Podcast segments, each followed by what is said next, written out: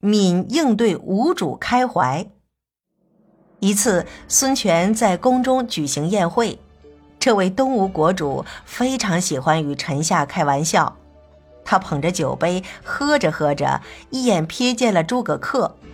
诸葛恪是东吴大将军、左都护、豫州牧诸葛瑾的儿子，大名鼎鼎的蜀国丞相诸葛亮的侄子。孙权知道他聪明伶俐，能言善辩，说话滴水不漏。有心考考他的应对能力，于是就问：“你认为你的父亲和叔父之间谁更有才能？”诸葛瑾虽是朝廷重臣，但他的才能仍然无法跟自己的弟弟相比，这是谁都知道的事实。显然，孙权这是明知而故问。诸葛瑾与诸葛亮虽是同胞兄弟，但又各为其主，互相斗法。这一复杂的问题，诸葛恪又该怎样回答呢？大臣们都饶有兴趣地等待着答案，诸葛瑾更是紧张非常，担心儿子回答不当而闹出笑话来。然而诸葛恪却一脸的轻松，只见他回答道：“当然是我父亲更有才能了。”话一出口，满座顿时大笑，连孙权也笑得连连摇头。嗨，他到底还是被我难倒了。诸葛瑾则尴尬的满脸通红。等大家笑完，孙权问诸葛恪为什么这样说。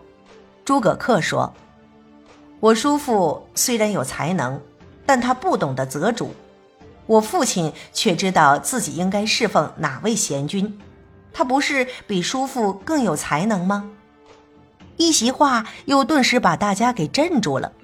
紧接着又是一阵哄堂大笑，当然，这笑声已不再是嘲讽，而是赞叹和钦佩。正当大家还在笑的时候，孙权又注意上了老臣张昭，于是命令诸葛恪向张昭斟酒劝饮。张昭的脾气有点犟，再加上已经有了几分酒意，故不肯再喝，斜着眼睛对诸葛恪说。硬要劝酒，这不是尊敬老人的应有礼节。孙权在一旁对诸葛恪说：“你若能使张公无言辩解，他就会喝下这杯酒。”诸葛恪眼珠子咕噜一转，便对张昭说：“昔日师上父九十多岁，还能够带兵出征，从不言老。”如今军队征伐，请您在后饮酒宴乐，请您居先，怎能说不是尊敬老人的礼节呢？张昭终于无言以对，只好接过酒杯一饮而尽。大家见到张昭被诸葛恪难倒的那副窘迫状，又都忍俊不禁了。过了几天，蜀国有使者到来，孙权带着群臣一起接见来使。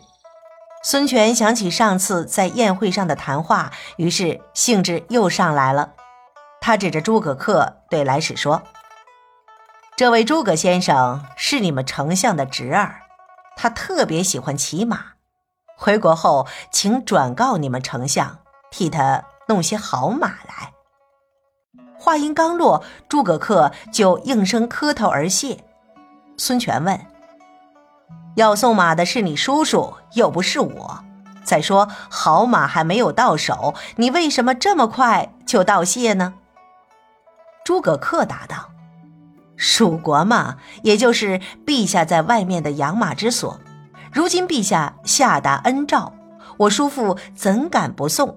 所以马一定会很快送来的。我自然要提前谢主隆恩了。”孙权听了，感到很受用，对诸葛恪敏捷的才思更是惊叹不已，也就认准了这是个可堪造就和任用之才。